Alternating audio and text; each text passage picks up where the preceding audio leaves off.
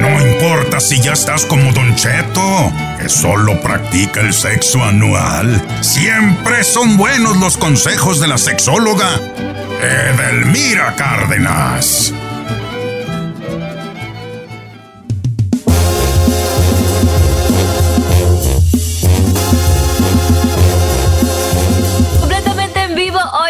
Está escuchando Don Cheto al aire y también está escuchando, está a punto de escuchar a una de las mejores sexólogas de todo Latinoamérica y tenemos el honor de tenerla todos los viernes aquí en Don Cheto al aire, nuestra queridísima Edelmira Cárdenas. Feliz viernes, hermosa.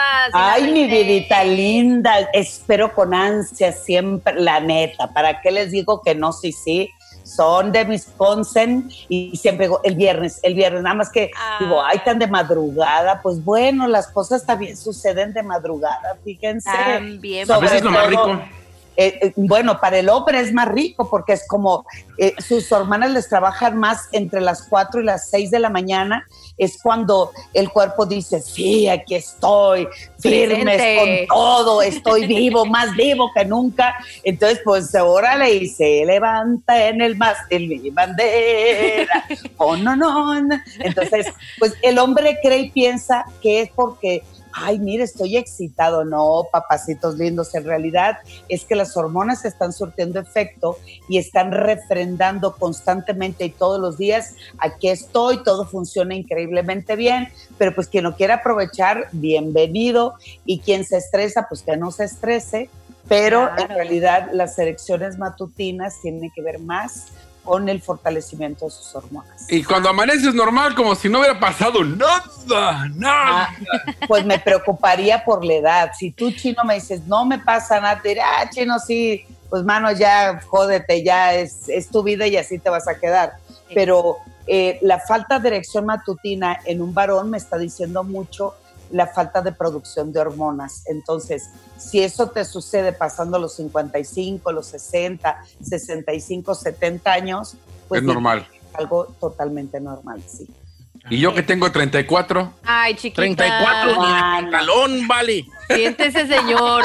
Oiga, Don Cheto, compañeros, el día de hoy el tema es cuando el orgasmo se escapa entre las sábanas. ¿Qué significa eso? que, que el orgasmo nunca llega, pues, nunca llega. ¿Sí? Ay, Don Cheto, usted tan hábil, tan inteligente en su sabiduría sexual. Usted pues sí, que pues. es un hombre, un sapio sexual. Qué bárbaro, qué bárbaro. Sí, pues sí, Edil, sí soy, pero ya nomás pura teoría. Pura, pura, teoría. Pura teoría, pues, nada de práctica. Para mí que no se engaña, señor, ¿eh? Para mí que Déjeme, déjeme ver si lo adivino. El, el orgasmo se escapa entre las sábanas será cuando no hay una comunicación o a lo mejor eh, se dicen palabras o acciones ya aprendidos que se le puede ir a la otra persona el momentum. Así es, don Cheto. Lo que pasa es que la mayoría, y ahí sí, la mayoría eh, de las personas reducen su vida sexual o reducen su acto o su sexualidad únicamente el orgasmo, o sea, van tras de él, van corriendo y lo único que desean es experimentarlo y eh, convirtiendo el orgasmo únicamente en un objetivo.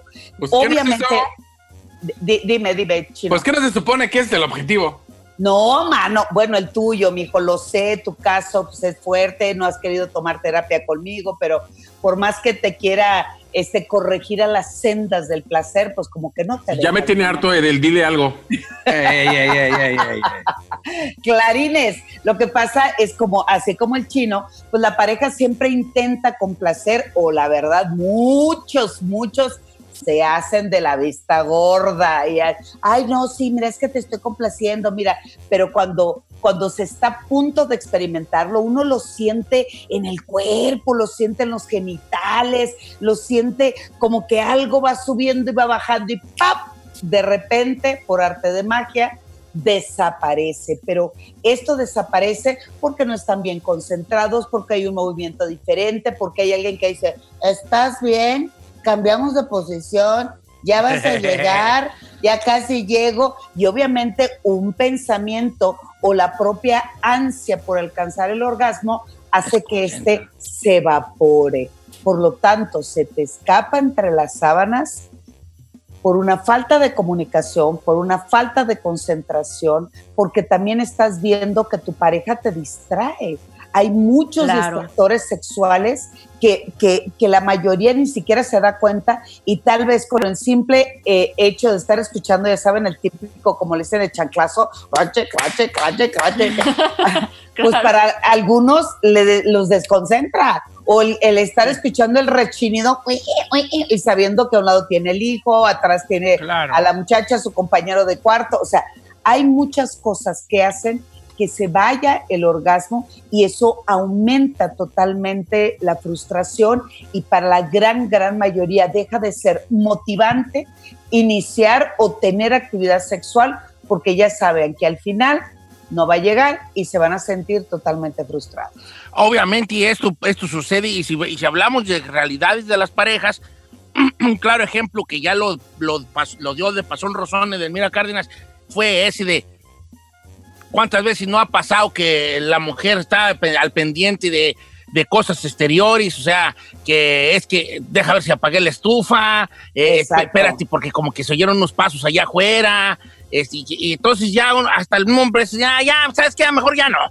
Ahí estás nomás pensando en otras cosas. O sea, entonces se va el orgasmo, se va el orgasmo ahí, desaparece y se va volando. Por eso, porque no hay una concentración y porque no. El, el sexo, la intimidad es una conexión. Tristemente, nosotros creemos que, que, nada más es una conexión entre dos cuerpos, pero no es una conexión este, de, mental y de espiritual. Y cuando está uno 100% en la concentración mental, espiritual y obviamente también carnal, es cuando suceden las maravillas que ha entregado el sexo desde el todo eso. Y es ah. tan difícil también, Don Cheto, perdón que lo interrumpa, por ejemplo, para uno de mujer, ¿no? Que uno es así como más mental, ya lo hemos hablado, este, lo, lo, mental y, y, el contacto no es como lo mismo que el hombre que es más visual, ¿no? Entonces la concentración, yo digo que para uno de mujer, a la primera se te va el rollo y pierdes la pasión te mata la bueno, eh, totalmente de acuerdo, amiga, porque muchos hombres, la manera de acercarse o la manera de iniciar o la manera de manifestar que tengo ganas no es la adecuada. Hay muchos hombres que cuando ya está erecto, sus genitales llegan y se la restregan y dicen, mija, ve. ¿Vas a Querétaro? Hace, aquí te está esperando. ¿Qué? nos trepamos al guayabo. Chino, no te hagas, eres de eso. Eh, es de eso, por eso se rió, por eso se rió. Al chino me imagino diciéndole a la pobre güera, vas a Mira lo que te estás perdiendo. Mira, todo esto es tuyo. Vas a desperdiciar, vas a desperdiciar esto eh, que es para ti o se lo echo a los perros. Exacto. a los perros, güey. Pues ya desde el principio valimos un cacahuate y hay que concentrarse porque recuerden que el orgasmo es una sensación subjetiva del placer. Así es que cada quien es diferente la manera en que lo experimenta. Oiga, pues que no, se nos escape el, que no se nos escape el orgasmo, este... Claro eh, entre las sábanas, como lo dice Delmira Cárdenas. Vamos a regresar con oh. llamadas telefónicas que son preguntas para nuestra sexóloga, la mejor de México, Edelmira Cárdenas, que está con nosotros en vivo hoy viernes. Sus llamadas telefónicas para que le hagan preguntas a Edelmira Cárdenas, ya tengo varias. Estoy en Instagram como Don Cheto al aire, ahí mándenme un mensaje directo y yo se lo hago a Edelmira Cárdenas. ¡Regresamos!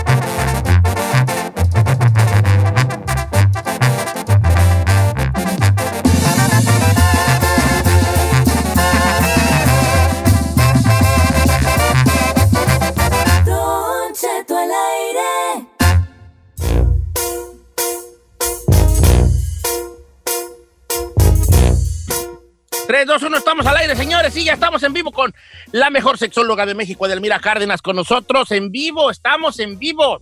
Tengo una pregunta para Edelmira muy importante, que hablaba mucho de, algo que hablábamos al mucho, al muy al principio de esto. Y esta nos lo hace una, una mujer guapa, de 36 años de edad. Dice, Don Cheto, ¿cómo está?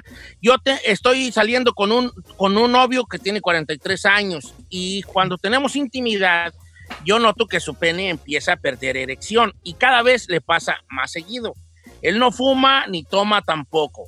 Mi pregunta es para Edelmira, ¿cómo hablo yo con ese tema? ¿O es algo que él ya se tiene que haber dado cuenta y él trabajar en algo? ¿Cómo le podemos hacer? Buena pregunta de esta Sí. chica, porque es como, como, como mujer tú le dices, o yo como hombre digo, sabes que esta madre no está jalando muy bien, tú ya deja ver qué hago. Claro. No, eh, mire, queridos amigos, y, y muy buena pregunta, gracias por aventurarse a, a- a preguntarla. Esto es parte del típico concepto que, o el choro mareador que todo el mundo te puede decir, es la comunicación. Eh, la manera en que yo planteo una incomodidad, una molestia, un dolor, una frustración o el simple hecho de querer eh, en- eh, enriquecer nuestra vida sexual, es muy importante hablarlo y hablarlo así, Bien. a como usted lo, como usted lo habla Sí. en el programa, como dicen a lo, como dicen a lo, a lo derecho, al, al- háblelo por lo claro, así Ajá. Es exactamente la misma manera. ¿Cuál es la situación? Que esto se está convirtiendo en una bola de nieve. Ella vive su angustia pensando no soy atractiva, no le está gustando, ya no me desea o algo le está pasando que me lo está ocultando. Y vámonos ahora a la, a la parte del varón. El varón empieza, no lo voy a lograr, no lo estoy logrando, espero que no se dé cuenta. En la torre, ahora, ¿qué me está sucediendo? Entonces, como no hay una buena comunicación, no hay esa, es, esa parte fluida, decir, ¿cómo estás? ¿Cómo me siento? Ambos aumenta su nivel de frustración y lejos, querida amiga, de lograr solucionar, se están alejando cañón y él tarde o temprano va a empezar a evadir tener intimidad contigo porque tiene miedo a fallarte, tiene miedo a fracasar en sombría y lo pongo entre comillas porque ya saben que para mí lo más importante es hablarlo claro, plantearlo y buscar posibles soluciones. Aún, y repito, una de las disfunciones sexuales más importantes, primero, pues sí es la parte orgánica, tiene Claro. diabetes, tiene sobrepeso, tiene fuma, toma, medicamentos. ya- exacto, ya, ya logramos y decimos, no, no, no, no pasa nada de eso. Entonces hay que ver qué seguridad tiene él para cumplir, cuánta autoestima, o si tú eres muy exigente, o si tú le pones una jeta de, ay, viene otra vez, ay, no Exacto. se le va a parar, ay, bueno, entonces, Otra vez, eh, uh, sí. madre. Así, no, no, y además ella ya empieza la actividad se- sexual diciendo, como que ¿para qué le meto injundia si este Sí, señor pues no la va a lograr? Recuérdenlo, repito, la vida Carmela. sexual y la intimidad no se enriquece con buenas erecciones. Así es que les dejo de tarea que hagan otras cosas y dejen de estarse estresando por eso. Voy con Pepe, línea número dos. ¿Sigue Pepe ahí? La pregunta de él está buena. Sí. Este, ¿cómo estamos, amigo Pepe? Línea número dos, Pepe. Pepe. Sí, Pepe, buen- Pepe. buenos días, buenos días, ¿cómo están todos? Muy Al bien, puro Pepe. Feliz, bien- va, feliz viernes. ¿Cuál es tu pregunta para Edelmira? Ok, mi pregunta para la doctora es, de hace como dos semanas atrás, me, me, pues en la intimidad con mi señora, me está dando calambres en las piernas y es cosa de que tengo que parar. Cómete un plátano antes del acto, vámonos. Ya estás viejito. No, pues, a ver, se acalambran, ¿por qué, Edelmira? Porque sí, sí, pues sí llega a pasar. Sí, es, es condición física, pero además también, eh, yo siempre digo que la parte física eh, no está de más que busquen a un especialista y que les cheque a, eh, eh, sobre todo cómo, cómo bombea bien su corazón, cómo las sangres llegan perfectamente a, la- eh, a- a las extremidades. Recuerden una cosa, cuando nosotros estamos en plena actividad sexual, la parte pélvica o la parte de los genitales eh, se concentra la mayor cantidad de sangre. Ese proceso se llama vasodilatación. O sea, el, el- el corazón eh, empieza a, a bombear sangre, Sangre. y la manda justo a la parte baja.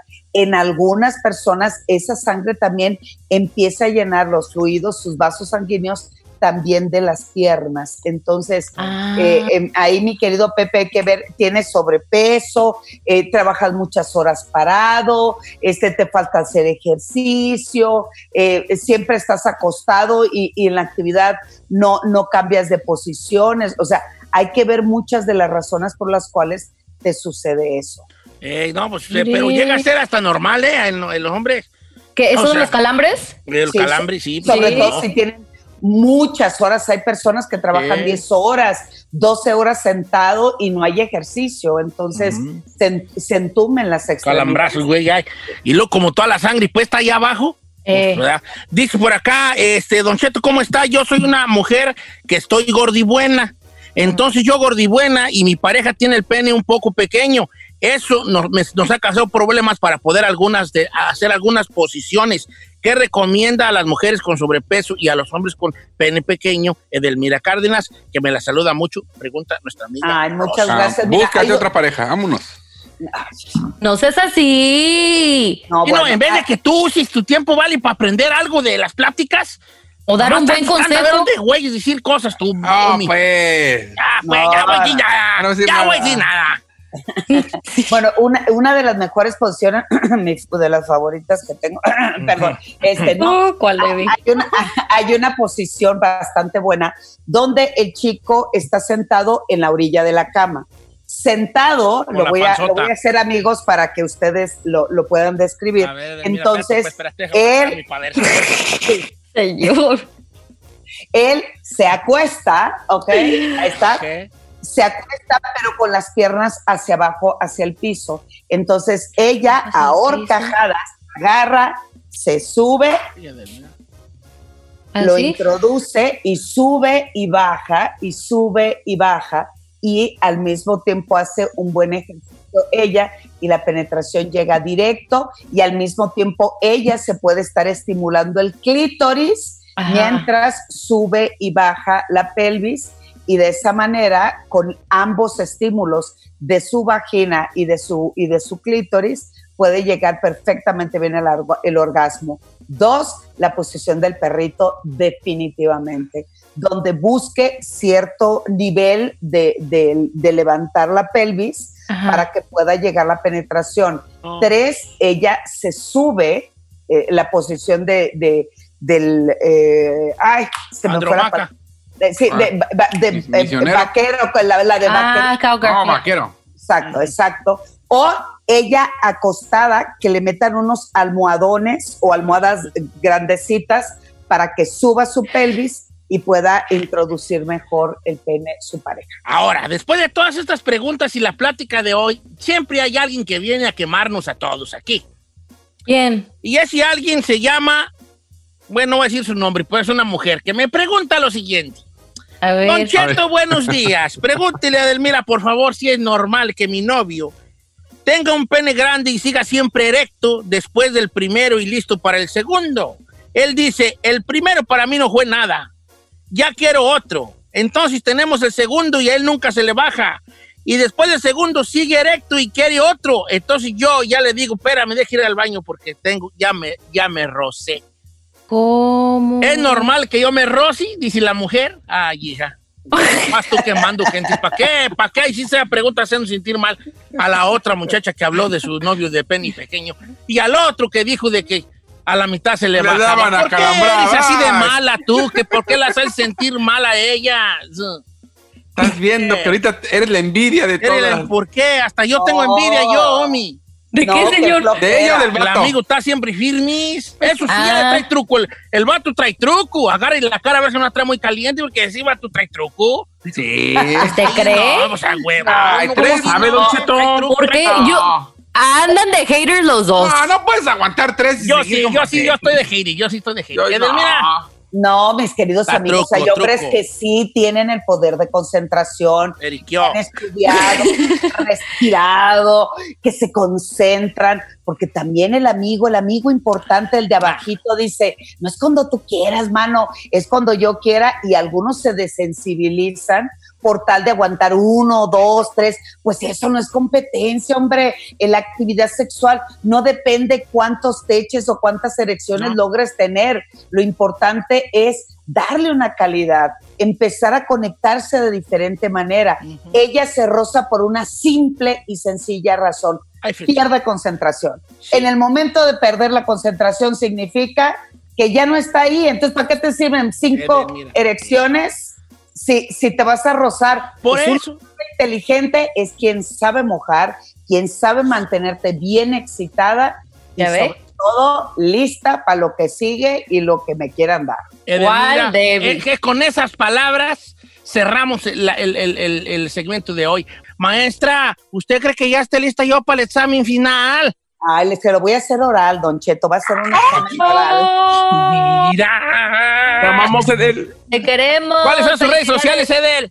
Claro que sí, Instagram y Twitter, arroba sexualmente Edel y Facebook edelmira.mastersex. Y quien me quiera felicitar, pues escríbame un mensaje porque yo amo ser maestra.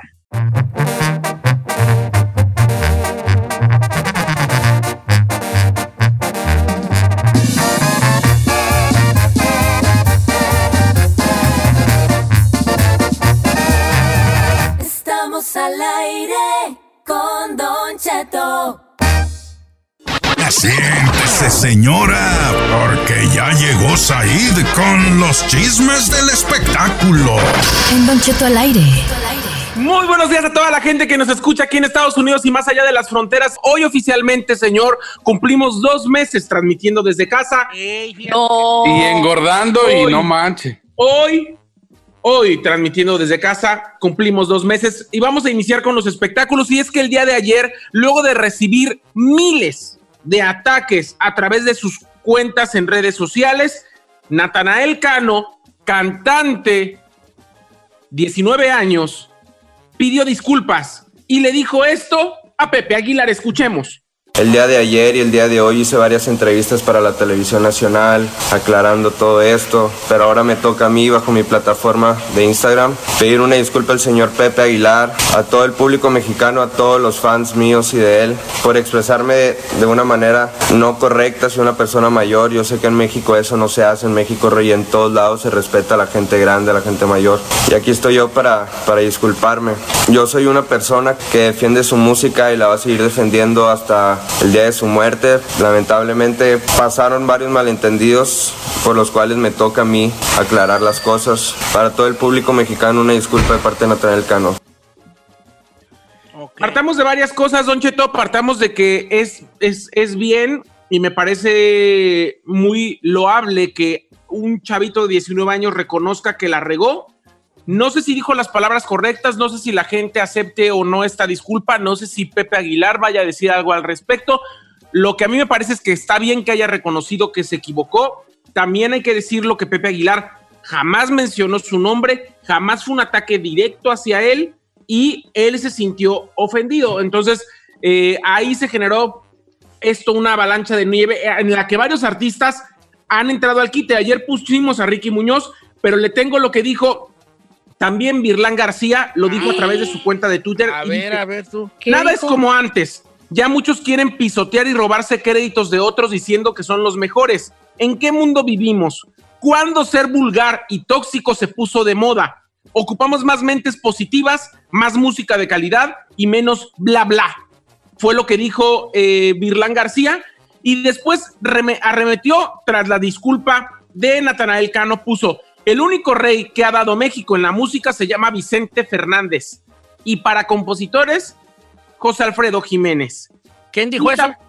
Sí, señor. Virlán. Virlán, Virlán. Virlán García. Y luego Cristian Nodal puso, denle gracias a Dios que yo soy calladito y los dejo ser.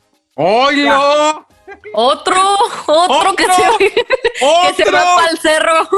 O sea que imagínese, señor, imagínese, Ay. se puso de a peso con estos. Mira, vale, pero, ah, que la Oiga, canción. Ahí voy pero- yo, ahí voy yo. Ya cuando, espérame, ya de- cuando digo yo, mira, vale, ya valió madre, ¿verdad?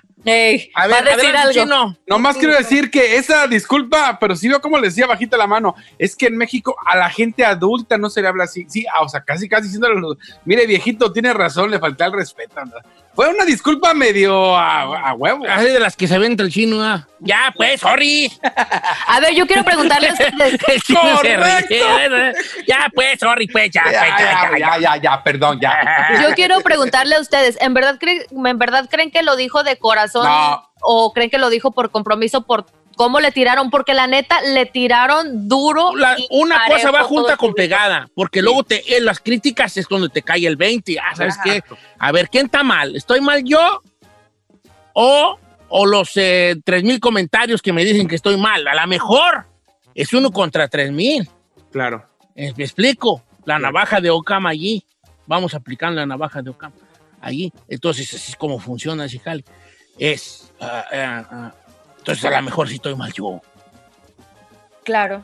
Pues sí. Ahora, señores, Sí. dejemos, voy a decir, como dices ahí, voy a hablar Y solo lo diré una vez, como si, ay, todo el mundo dijera, wow, como tú dijera, uy, pongan atención porque nomás lo va a decir una vez. Ey. Solo lo diré una vez.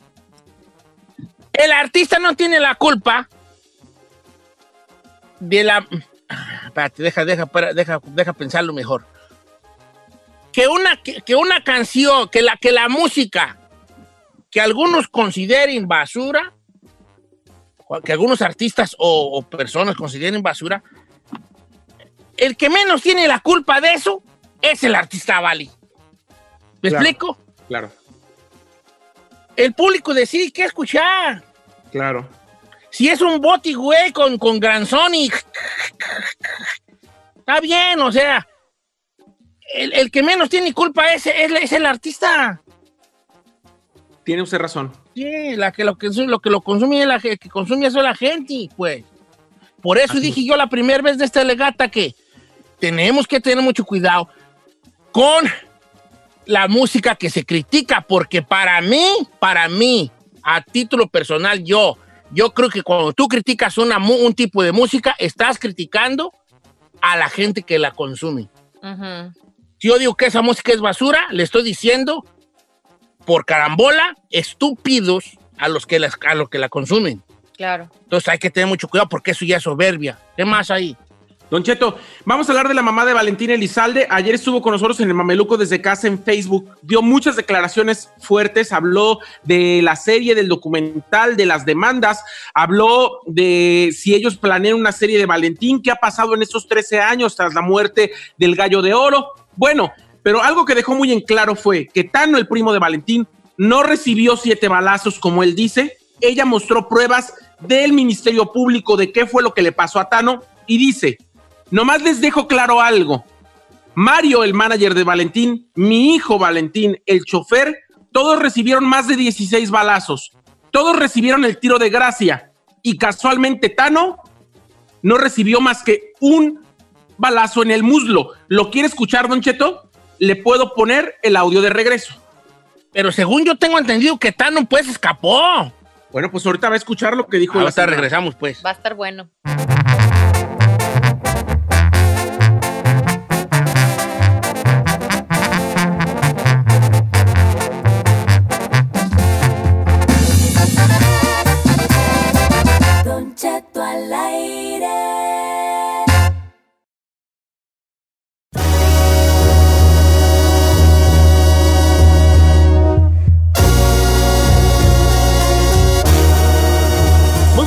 Se está escuchando Don Cheto al aire. Quiero mandar un saludo a toda la gente que nos está escuchando en diferentes partes de toda la Unión Americana, en México. Oye, por cierto, un saludo para la gente de Houston. Saludos para Karina Espinosa que nos están escuchando ahí en Houston. A mi compa Henry, el día y vaquero. Él nos escucha en Immokalee, en la Florida.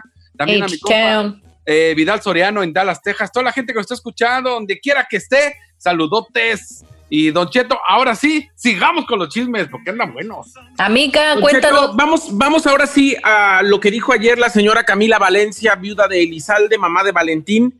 Y es que después de las polémicas, Don Cheto, de si se va a hacer o no un documental o una serie en torno a la vida de Valentín, Tano, que era su primo, algo que nos dijo ayer en la, en, en la conversación que tuvimos con ella en el Mameluco de Casa, que usted puede entrar al, al Facebook de Canal Estrella TV, póngale en su Facebook eh, Estrella TV, se va ahí al muro y ahí aparece el Mameluco desde casa, donde está Giselle Bravo, eh, el Rica y un servidor. Y nos dijo muchas cosas, Don Cheto. Nos dijo que, eh, pues, Tano ya no iba a pertenecer a la vida de Valentín porque Valentín ya estaba harto de él y nos dijo que él, él sí tuvo decisión e injerencia en que el día que murió Valentín, en lugar de cantar en Tijuana, fuera a cantar a Reynosa, Tamaulipas. Él lo ha negado, ha dicho que no, no era su manager ni una persona que decidiera, pero dice doña Camila que a ella le consta que la fecha se cambió por Tano. Y además, Tano ha dicho en muchos lugares y entrevistas de cómo es posible que digan que él estuvo metido o que tuvo algo que ver con ponerlo cuando él iba en la camioneta y él recibió siete balazos. Doña Camila ayer nos dijo, Tano no recibió siete balazos, todo mundo en la camioneta quedó como coladera de tantos balazos que pusieron y además los maleantes regresaron a ponerle el tiro de gracia. A Mario, el, ma- el manager, al chofer y a Valentín Elizalde y a Tano no hicieron nada. Escuchen lo que dijo la señora Camila Valencia. A ver. Aquí tengo el parte yo, donde lo que pasó, el plano recibió un balazo en su pierna izquierda, en su muslo izquierdo y en su antebrazo una cortada. Además, aquí tengo el parte, yo no miento como él, que porque venía el Tano para que se subiera con nosotros, se iba a venir él con nosotros. Y él venía caminando por su propio pie, únicamente traía el brazo cubierto con la misma camisa así suelta de acá a este lado y, venía caminando por su propio pie. Yo no sé cómo dice que son siete balazos, más lo estoy diciendo yo para que no digan que son mentiras. Aquí está el expediente, aquí está todo lo tengo, las declaraciones que él hizo ante el Ministerio Público, público no se puede negar lo que él, lo que él declaró aquí y lo que viene aquí plasmado. O sea que eso de que escapó y eso no, porque sí se hablaba de que había escapado. Por eso no lo ejecutaron. Como él iba, eh, como él iba despierto, pues él se peló. Híjole, Don Cheto, pues al final, al final del día, las declaraciones están muy fuertes. Cuando le preguntamos si ella va a ejercer alguna acción legal contra Tano, dijo quien lo va a ejercer son las niñas, las hijas de Valentín, que en la herencia estaba el camión de Valentín Elizalde, el cual Tano se lo quedó. Estaba la banda La Guasabeña, el cual Tano se la quedó, la desintegró y la vendió.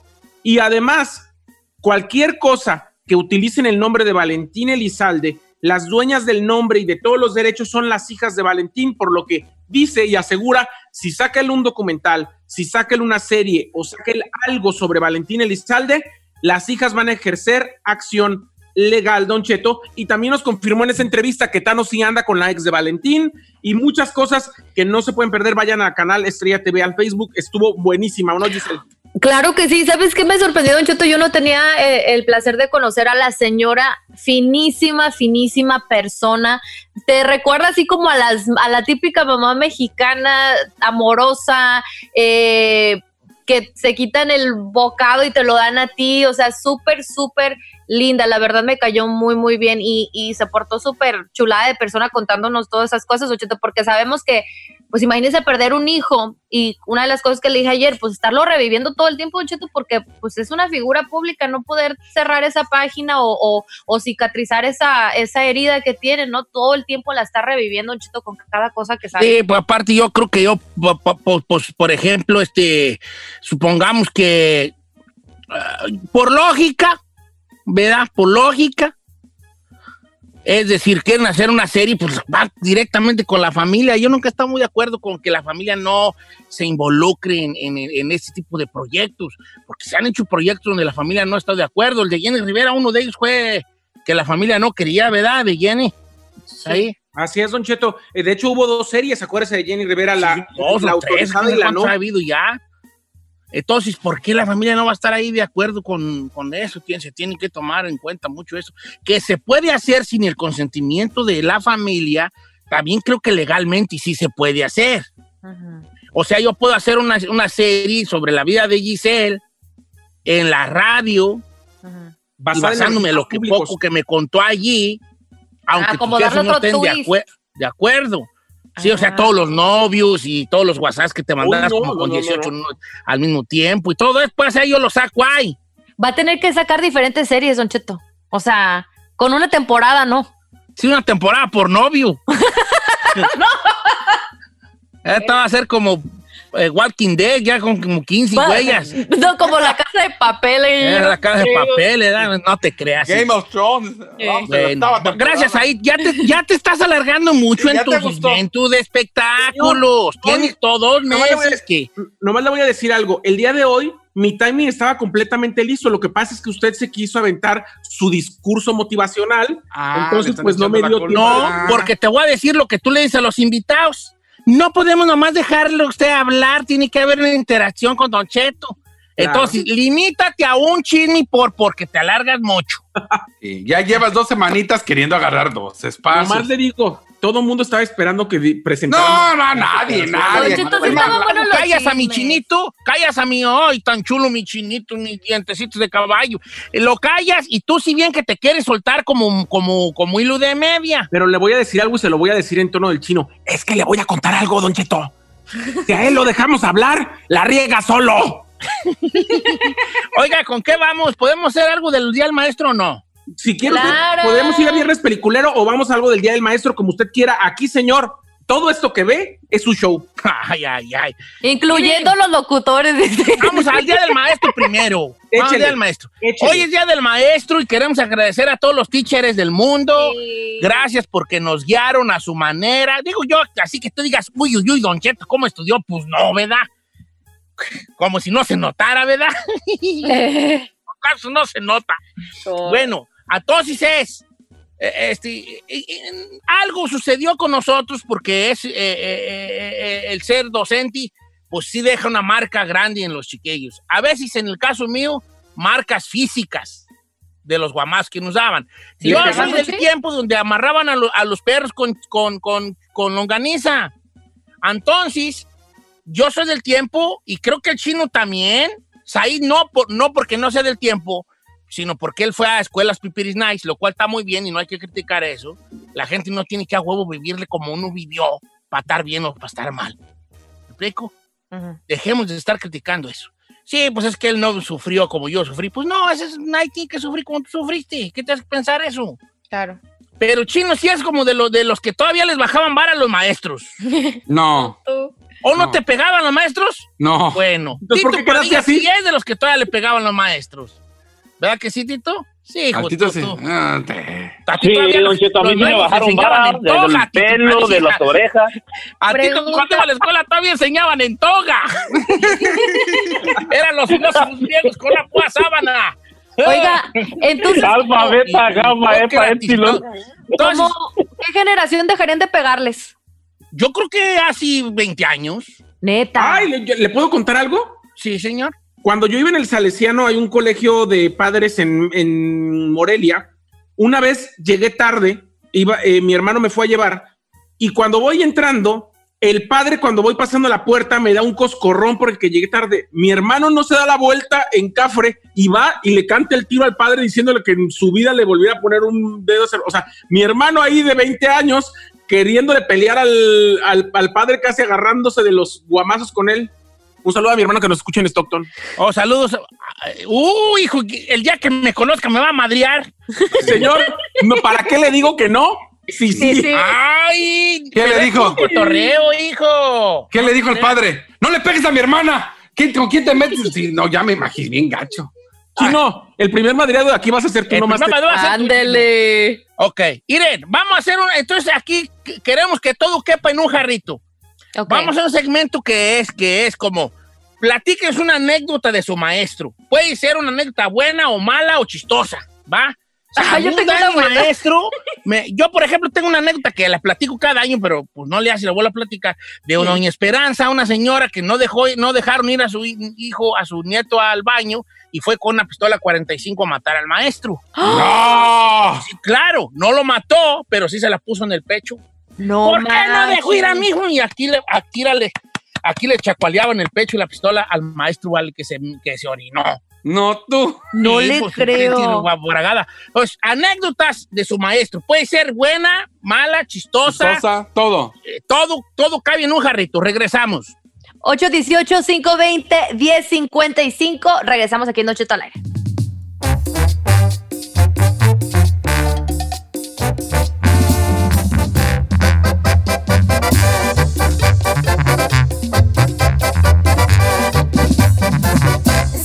Estamos al aire con Don Cheto.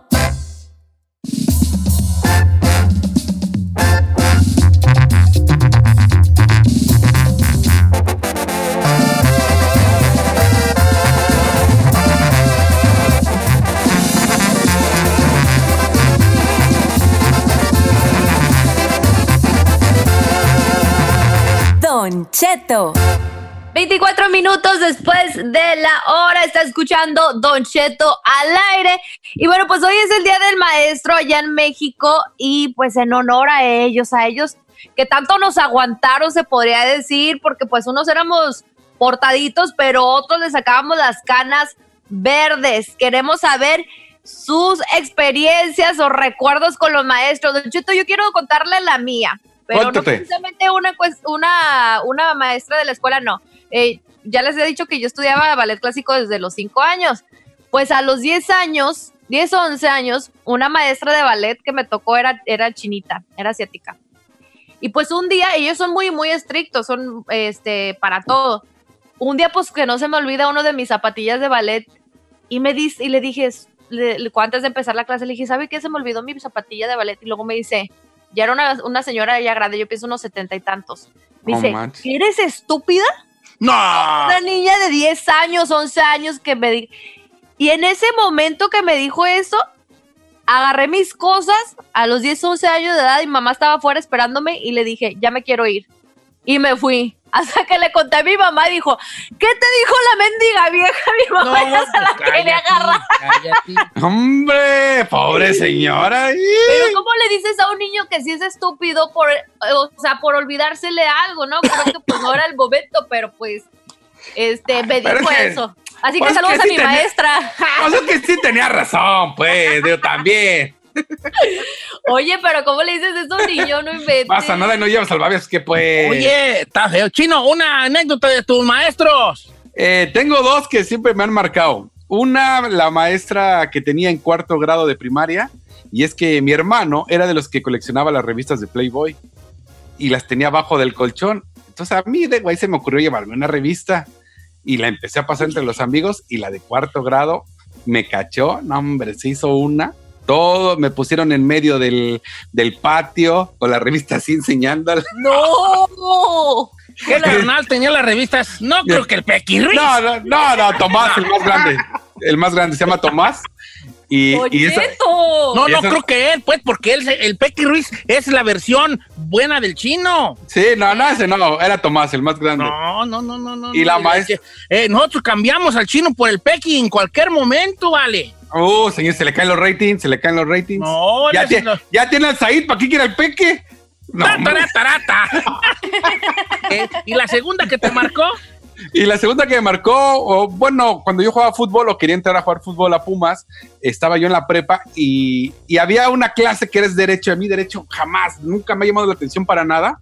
Y yo no iba a la clase de derecho. Yo le dije derecho al maestro, ¿sabe qué? No me interesa su clase, la neta no me late, me gusta el fútbol y pues este, necesito pasar su, su clase para poderme, ah, eh, ¿cómo se llama? Aprobar, o sea, el curso. Y el vato me dio un 6 para poder pasar así. Y nunca fui a su Porque le hablaste al chile. al Chile. Eso, viejo. Yo dudo mucho que nomás lo haya pasado así de panzazo, señora. No, de verdad, de verdad, ¿Puede no. darle a cambio? Al- No le di nada. El vato no me dijo, porque le enseñé que estaba jugando en Pumas y así como que el vato sí me creyó y me puso mi 6. No me puso los 8, no, no. No, un mendigo pues no, 6. Pero ya con eso la libré. Vamos Esa a hablar entonces de esto, que es eh, anécdotas de los maestros. Ahí tú, en esas escuelas que fuiste tú tan fifirinay. Furufas. Eh, No, Don Cheto, yo nada más una anécdota que tengo es que justamente cuando me cambiaron de escuela por el coscorrón del maestro, porque ya no lo escucharon ustedes al aire, pero ya los padrecitos empezaron a hacer tanta tanto bullying y molestarme porque mi hermano se les había puesto al brinco, pues que me tuvieron que cambiar de escuela y me fui a otra, a la Latino ahí en Morelia. Y la maestra cuando llegué, pues yo ya era de los que participaba en todos lados, así como usted dijo ayer, que el escolta, que el, el- el- todos los... El Said era, ¿sabes qué eras ahí? El que la maestra decía, ya sonaba la campana y ya todo el mundo ya, y, y Said, maestra, usted dijo que nos iba a dejar tarea. Exacto. Ah, ¡Ay, hijo de su- completamente. La cuestión es que, Don Cheto, la maestra que tuve en cuarto, pues no estaba muy de acuerdo que yo participara en todas las actividades culturales y como va- faltaba mucho y me sacaban cada vez más, pues eh, prácticamente cuarto casi fue pura reprobadera. Pero no contaba con que la maestra de sexto, antes de graduarme, me puso puro 10 en cuarto. Puro 10, cambió las calificaciones y cuando llega la boleta de todas las calificaciones que tuviste en toda la primaria, en cuarto que casi casi estaba reprobado, me puso puro 10 por ser la que se sabía todas las poemas, recitaba, oraba y hacía las presentaciones de teatro. ¡Bellísima! Amica, date cuenta. Amada, amado nervio. Oiga, me mandaron acá en las redes sociales Marisela Jiménez, dice, yo tengo una anécdota. El maestro de mi hermano, cuando él estaba chiquito, estaba en la escuela y él se cayó del asiento. Entonces el maestro eh, le le ayudó y le subó el brazo porque él estaba llorando. Y cuando llegó a la casa, su hermanito le dijo a su mamá, divórciate de mi papá y cásate con mi maestro. Ah, Es que el papá nunca les hacía cariño. Oh my God. Cheto, Yo ya una vez tenemos. una de, una de un conocido que el maestro le cantó un tiro a un, a un alumno en el salón. No es cierto. Sí, sí. ¿El vato maestro estaba liable y todo, no, allá en México. Y el maestro, ¿qué traes pues tú, hijo de tu quién saqué?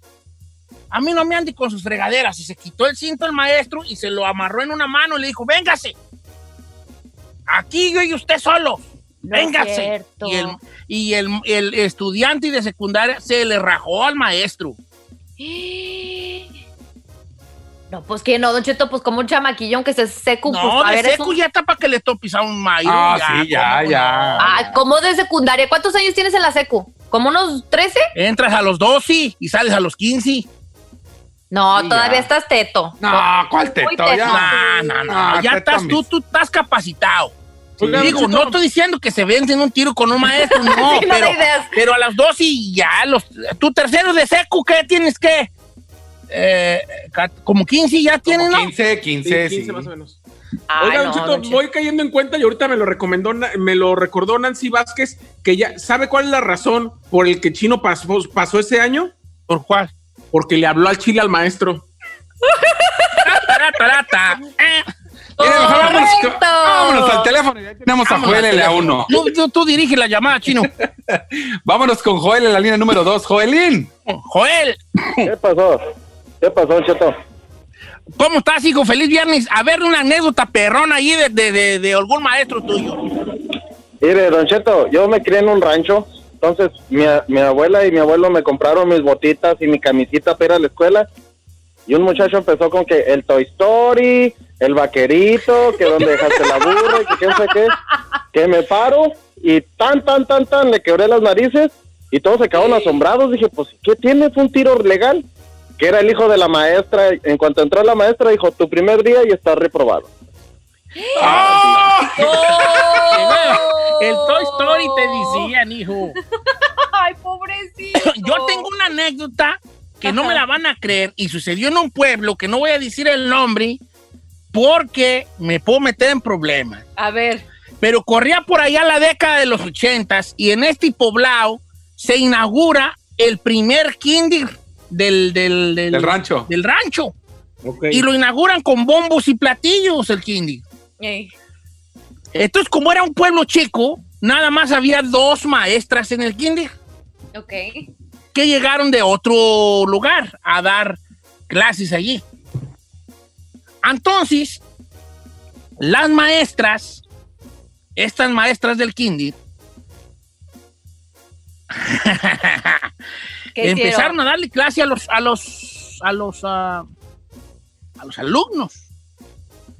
Y obviamente, como fue una- un evento muy grande en este pueblo, en esta, en esta en este pueblito, pues todo el mundo estaba entusiasmado con el kinder, hicieron una fiesta para dar la bienvenida a las maestras, y ahí estaban todas las señoras y pues, los papás de los chiquillos y todo.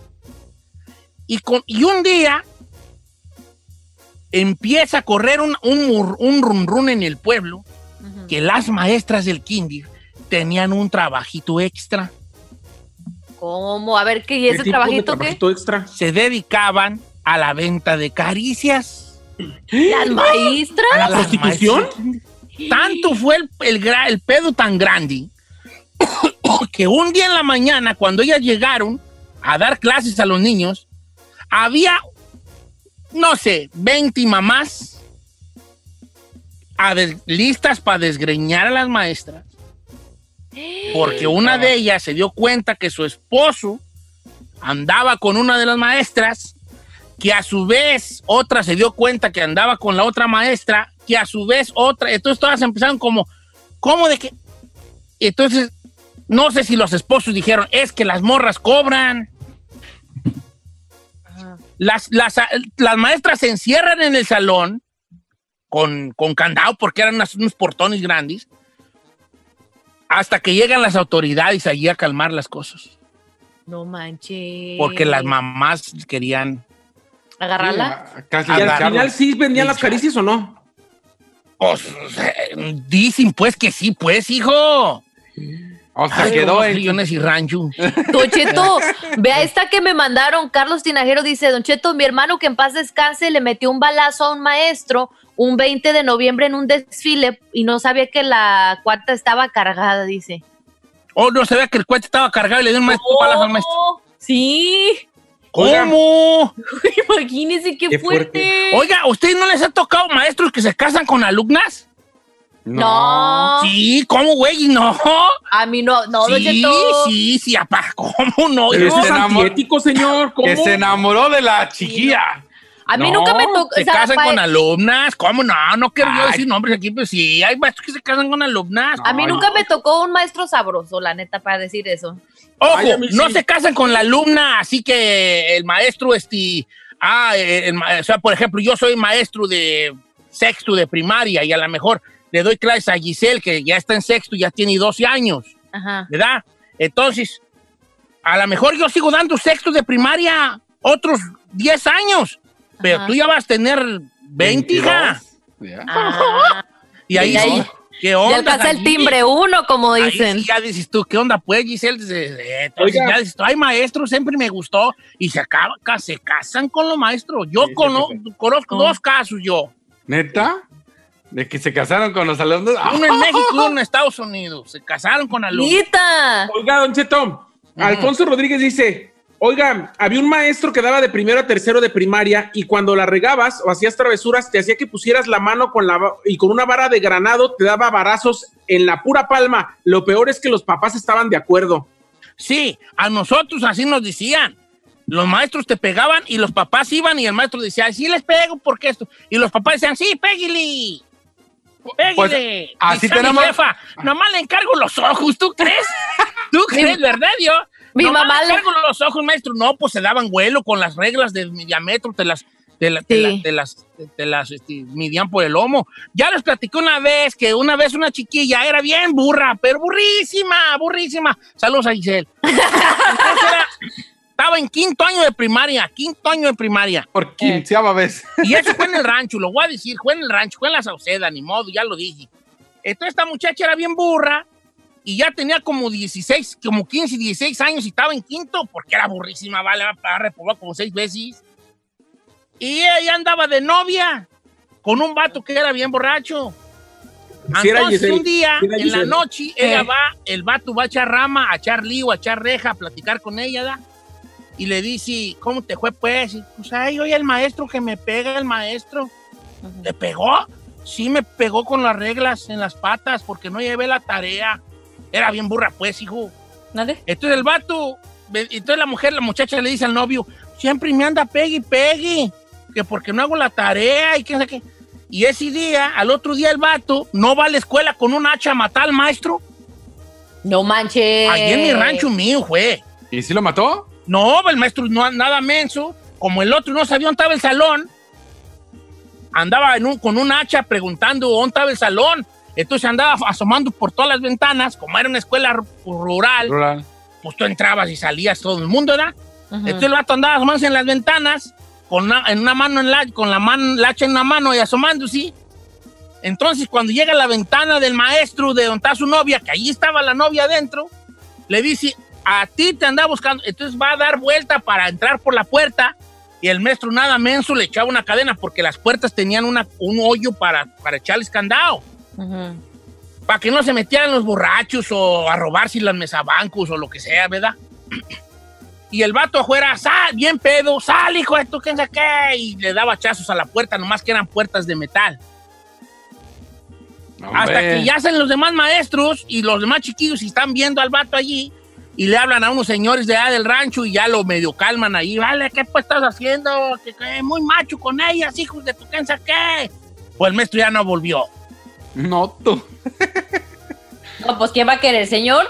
Ahora, hace 20 años, ahí tu maestro no iba a, a dar clases y tú te ibas para tu casa. ¿Cómo?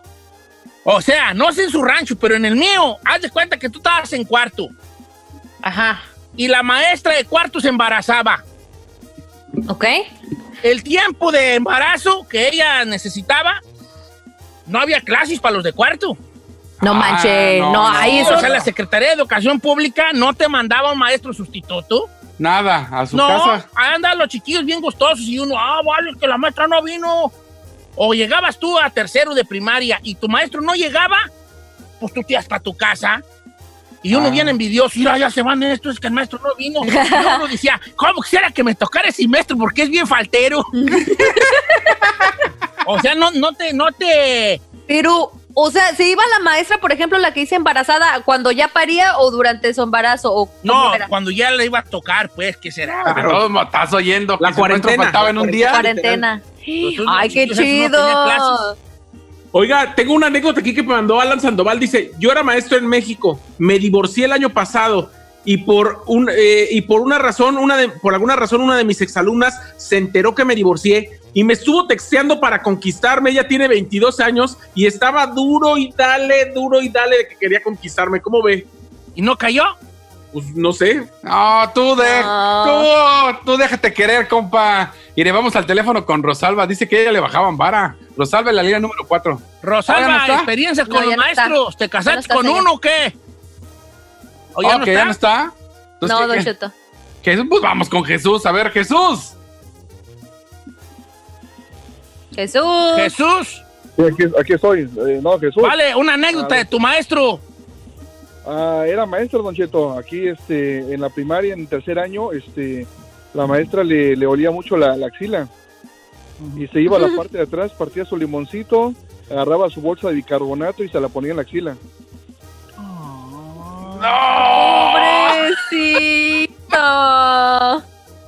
El bullying, machín. Qué bonito, porque pues ella no quería estar oliendo a sobaco en la clase. Ternurita. ¿Y por qué no se ponía desodorante? No le, no le, no le aguantó. No aguantaba el aroma, yo creo. No manches, así de poderoso. ¿Qué los dice? ojos. Ah, Mira, ahí te va. Te chillaban los ojos. Dice acá, Don Cheto, ahí cuando yo estaba en la secundaria tenemos a un maestro que estaba gordísimo. Y vaya que en esos tiempos no se miraba mucha gente gorda. Entonces él traía un carrito bien chiquito, creo que era un carrito Datsun. Y cuando él llegaba y se estacionaba fuera de la escuela, siempre pitaba. Y a los chiquillos que andábamos fuera, nos llamaban para que lo ayudáramos a salir del carrito. ya me vi yo, ya me vi yo. Don Cheto de maestro, dice. Mire, acá Luis Cárdenas dice, Chino, un día nosotros eh, llegamos temprano a clase y encontramos al profesor de matemáticas echándose a la maestra de español en el salón. Oh my God. Anécdota, mi compadre, a gusto los maestros. Oye, sí que hay muchas anécdotas, pero no hay quien nomás las... eh, suel- suelten las buenas, pues.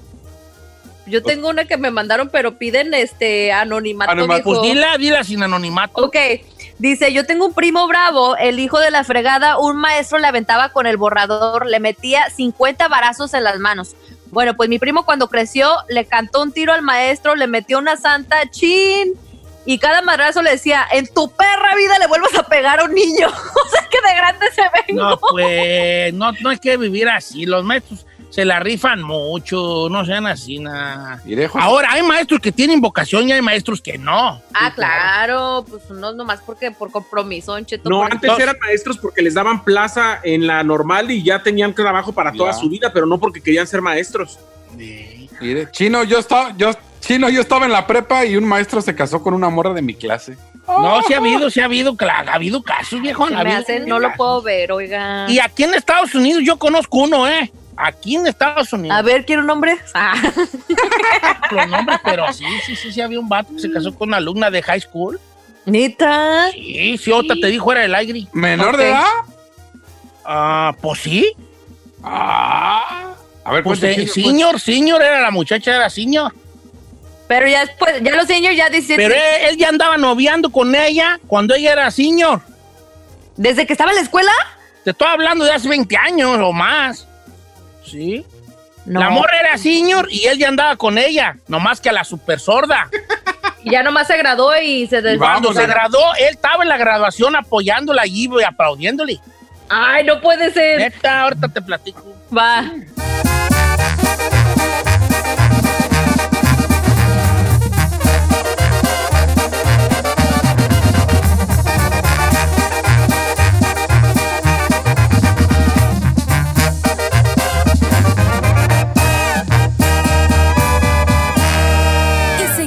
Disfrutando de Don Cheto.